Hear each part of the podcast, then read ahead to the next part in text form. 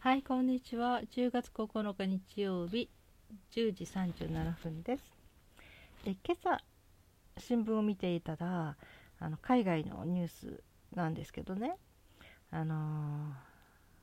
ー LGBT についての教育は小さい子には早すぎるんじゃないかというような意見がありましたね。うん、そのせいろいろと混乱してしまうんじゃないかって、うん、子供にはね。でそういうのは好ましくないっていう意見の人たちもすごく多いということ。も言われていて。その時にふと思ったのはえ混乱？ってなんですごく難しいの？って。要するに世の中にはいろんな人がいて、えー男の人女の人って入れるしいや、ね、もあるしまた、えー男の人の体なんだけども、え心が女性？でその逆もある。女の人の体なんだけど心が男性。とかね。でまあ両性具有者っていうのもいるけど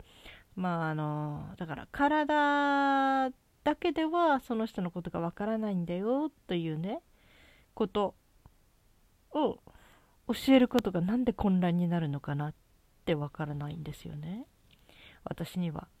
うん、まあね、まあ、世界的に男の子なんだから我慢しなさいとか女の子なんだからそんなことしちゃダメとかそういうふうに言われるのは結構まあ世界的にそういうことは風潮はあったかもしれないけどまあ WHO なんかそっちの方でもねもうその、えー性同一性障害とかそういうのはもう障害とは思わ、えー認定しないというねそこから外すということがもう言われているし、まあ、そういう新しい時代になってきてるのに、うん、それを混乱させるから教えにくいとか教えられないとかまだ教えたくないっていうのがちょっとわからないんですよね。まあそのセックスについて、ね、子供がどうやったらできるかっていうそういう子供の話は、えーちっちゃい子にはなかなか教えにくいっていう親もいるからね性的なことね。まあ、それに絡めてしまうと、まあ、それも一緒に教えにくいのかもしれないけどそれとは別にもっと根源的にねいろんな人がいるんだよって。そしていろんな人がいていろんな人が、えー生きていてでもそのいろんな人はそれぞれがみんな生きていく価値があってみんな意味があることで、うん、そしていろんな人がいるのが世の中なんだよって。まあ人数が多い少ないはあるけどね、うん、例えば男の子って育てられて男の子と言われる役割にぴったり自分も納得できてる男の子とかね。女の子って言われてそれでね窮屈さも感じずにその女の子っていうことが自分で幸せに感じている女の子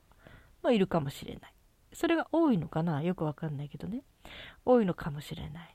だけどそれは多い少ないの問題じゃなくて少なくても、えーそういう人と違う人がいるってことは当たり前のことで、うん、それは知っておくことは何も問題なことでもなくてそういうなんていうのかな人たちを知らなくちゃいけない。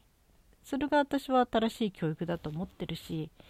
混乱でも何でもないんじゃないかなって思うのね。そんないろんな人たちがいることいろんなことが人がいるんだよってまんま教えればいいと思う。うん。って思うんですよね。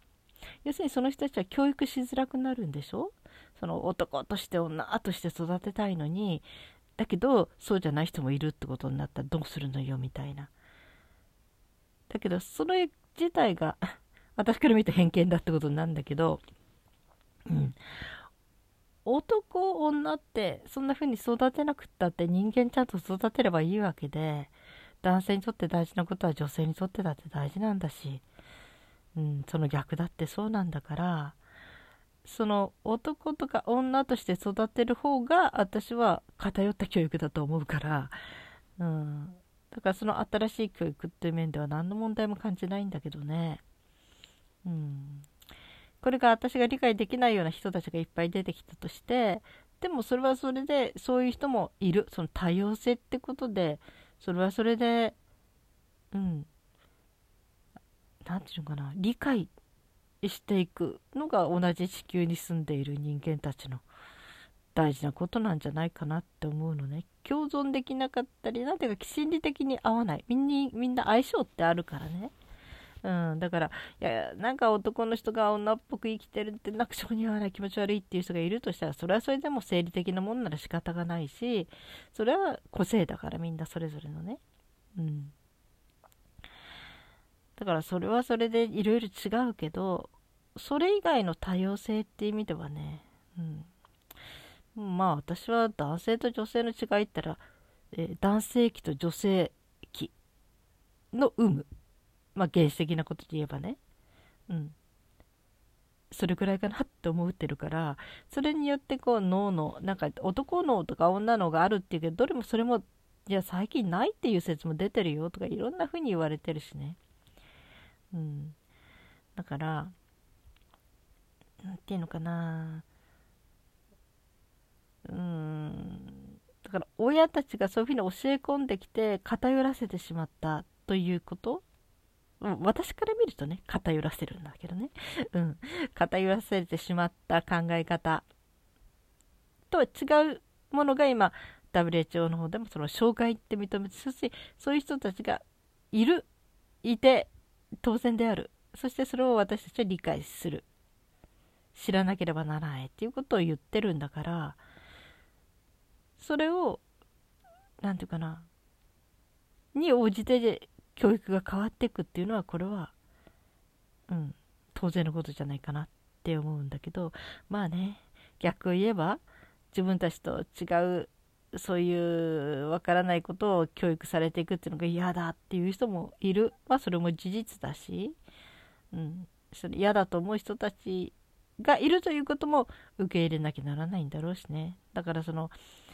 何ていうのかな落としどころ要するにいろんな人がいる。うん。そしていろんな人がいて当たり前。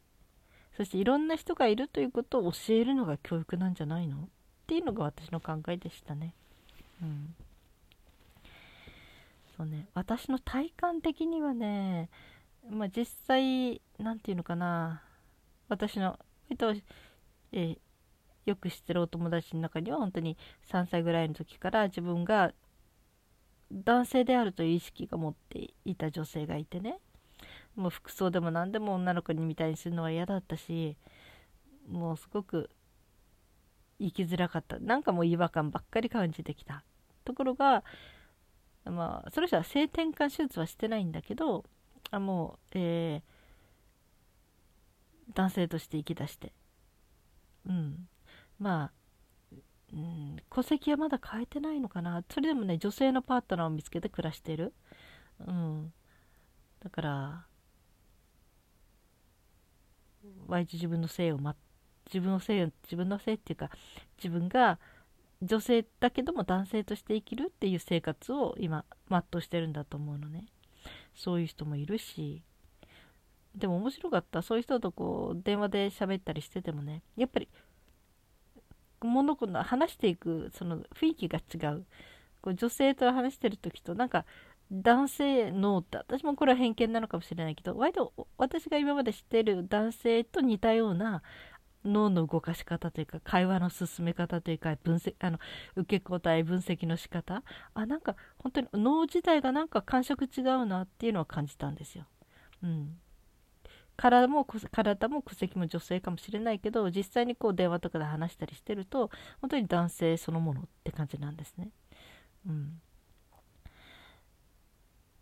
なんちゅうか変に理屈っぽかったりね。うん。女性だったら割と感情でなーなーでいけるとこをどっかで、なんかいちいちこう理屈で説明しないと分かってくれないみたいな、そんなところもあったりして。うん。それからあとは、うんと、もう一人の女性は、うん、そうね、もう、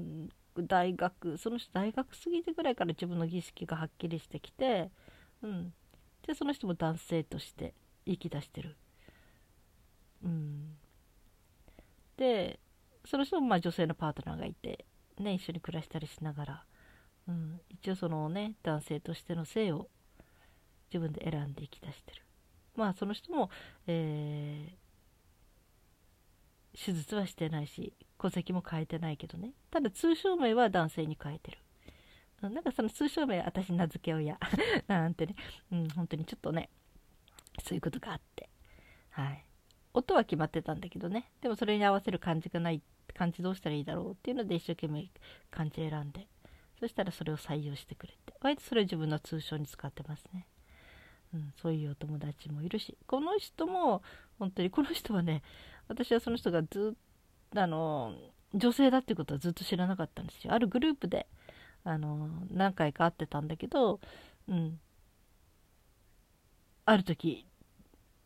女性だって聞いてびっくりしちゃって。えずっと男の人だと思ってたと思ってうちの娘もねちょうどその場にいてずっと私もっていう感じでね。本当にどっから見ても完璧男性だったのね。ホルモンのなんかそんな注射もしてないんだけど。うん。だから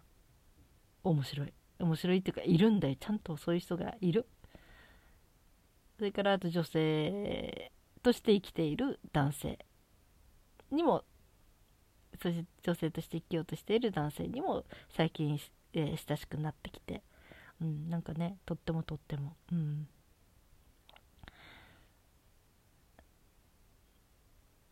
あれですね。その人はその初めてこう自分らしく女性らしく生きていこうって決めてそっちの方にどんどんあれして周りもいろいろと応援する人たちが現れて、うん、いますね、うん、だからまあ、その人のことは今度その人に許可を取ってからいろいろ具体的に話そうと思うけどね。うん。だからね、この性的なこと、うん、まあ自分を振り返ったらどうかっていうと、私もどっちかっていうと、自分が女の子って思っていた意識が薄い子供でしたね。よくちっちゃい頃、お嫁さんになりたいとかいうことがあったんですよ、私たちの時代はね。私はあんまりそういう発想なかったし、うん、あのー、まあ弟がいたから弟とはね、そのいろんなね、えー、乱暴な、乱暴なっていうかいろんな見る番組もやっぱり違ってたけど、あれってどうなのかな私見ても面白かったのかどっかでも女の子はこうあるべきっていうのがどっか頭にあったからね。あんまり弟のやってることは一緒になってはやらなかったけど、ただ気持ちの中で、うん、そうね。あの近くの公園でサッカーやってる男の子たちがいてあああそこでかっこいいシュート決めてないなーってそういうのが夢だったりね。その可愛い服を着たいとかそういうことじゃなくってかっこいいシュートバシッって決めたいなーってサッカー見ながらすっごくそういうことを思ったりとか。だからそういうふうに願うことがどうもそっちより。お雛様やなんかも弟の方がむしろねお雛様飾るのが好きで私は黙って。うん。ああまたお雛様かとか思いながらね飾られてるの見てた感じ。それからぬいぐるみとかいろいろプレゼントでもらうと私はあんまり愛着湧かないのでどうしようかなと思って弟が欲しいって言うから弟にあげて弟の部屋は私がもらったぬいぐるみがいっぱいあるみたいな。でも男とはそんなあの弟は弟なりに別に男の男性として今しっかりしっかりって変な言い方だね。男としては生きてるけどいや彼は男よりもそういう自分の昔持ってたそのうん女の人らしいこう柔らかなそういう方面行った方が彼は幸せになったんじゃないかななんて今思いますけどね。別に男じゃなくてもよくね？みたいな。うんなんかうん、ちょっと男として生き出していろいろ背負い込んでうつ病になっちゃってるから、うん。で、ちっちゃい時は俺は男だって思うことで自分は奮い立たせて生きてきたって言ってたけど、でもね、ここまでちょっといろいろ行き詰まってたらね、ちょっともう一旦男っていう性捨てたら？みたいなあなたちょっと女性として生きたらもっと生きやすくなるかもよなんて今まで考えてもいないことがふっと浮かんできました。やっぱり弟の昔を知ってるからかな。本当にあのぬいぐるみが大好きだったりね。うん。うん。なんか私非常に細やかだったしね。うん。まあねそうね。私も。そうだね。だから女子校まあ、ずっと女子校だったけど、うん、割と男の子としてうんなんていうかな対応させられたというか、うん、そういうことが多かったし、うん、いつかも言ったかな誕生日プレゼントにねみんな本当に。可愛いものもらうのに私だけはいつもコーヒーカップ男っぽいなんかシックななんか可愛くないというかかっこいいんだけど可愛くないそういう子ばっかりもらってがっかりしたっていうことやね。がっかりしたっていうのはちょっとやっぱり憧れてたんですよね。女の子っぽい可愛いものも欲しかったなってね。だからちょっと私は両方入ってんのかな。まあね大学行くくらいの年齢になった時にちょっとね精神分析の先生がちらっとね言ってたけど私は両極端に男性性と女性性を両極端に持っているって。両方がものすごい強さで引っ張っているって。本来ならもう分裂しちゃうぐらいの強さで引っ張り合っているから今はすごい生きづらいんだと思うって。だけどいつかそれが統合されたらすごいエネルギーになると思いますって言われたけど。うんまあ確かにね二十歳くらいの時は性転換したいなと思ったこともあった。それは恋愛対象が同性ってとか全然そんなんじゃなくってただ自分が女として生きていくことに絶望してたから絶望っていうのかなつまんないと思った、うん、男性としてだったら思いっきり自分のやりたいことがやって生きられるのにと思って。そんなこともあったしね。だからかといって今ね真っ黒ずくめの味気ないああいうねなんか男の人が好んで着るようなああいう服を着てクローゼットにそれを並べられるかって言ったらいやそれもなんかつまんない？いやフリルとか綺麗な可愛いもの着たいとは思わないけどやっぱりちょっとね色味のあるものもいいかなとか。ある男の子の応援していたお母さん育ったお母さんがいや男の子座ってるとつまんない。洗濯してもね干してもほとんど黒黒とか茶色とか紺とか色味がなくて、うん、なんかつまんない。女の子は綺麗なね可愛い色がいっぱいねこう並ぶのにとか言ってたけどね。でもね、うん、娘がでも男の子だってそんな最近ならいろんな色んなもの着てるし好きないろんな色が好きな子がいるんじゃないのっていうかそうだよね。ってみんな思い込まされてる？こういうもんだって。でももんだった。らそんな思い込みから解き放たれて何が好きなのかなと思ったらもっと男性の中にもねその綺麗なものとか美しいものとか柔らかいものなんかそういうものを本当は好きな人がいっぱいいるかもしれないし。女性の中にもねもっと全然違う女性に求められてるイメージじゃなくてもっと男性的ななんかそっちの方の方が好き気象に合うっていう女性だっていると思うしね、うん、だからうんとにかくいろんな人がいるってことですよね、うん、私自身自分の内面的な性というものは未だに、えー、自分の心の中では決めかねてる。女とも思わないし男とも思わないしどっちもあるかなみたいな感じで。うん。うん。思ってるしね。これが特殊なのかな？特殊なんだろうか？でもみんなそんなもんじゃないのかな？本当にもっともっと自分を解き放っていけば人間って人間の数だけいろんな趣味とか思考があってそれを男とか女に分ける必要なんてあんのかな？っていうのが私の正直な気持ちです。はい、今日は随分なんかそういうような話になってしまいましたが、はい、えー、皆さんはどう思われますか？はい、えー、寒くなってきました。もう昨日もちょっと今、茶の間のストーブをちょっとだけ入れました。で今日からちょっと割と本格的に炊き出すか、炊くっていうのね、さストーブをつけ出すかなって思ってます。はい、今はね、部屋でね、えー、何の暖房もない部屋で着る寝袋を着て喋ってます。カイロも使って。本当に、本当に寒いんですよ。外も。はい。はい。えー、皆さん、季節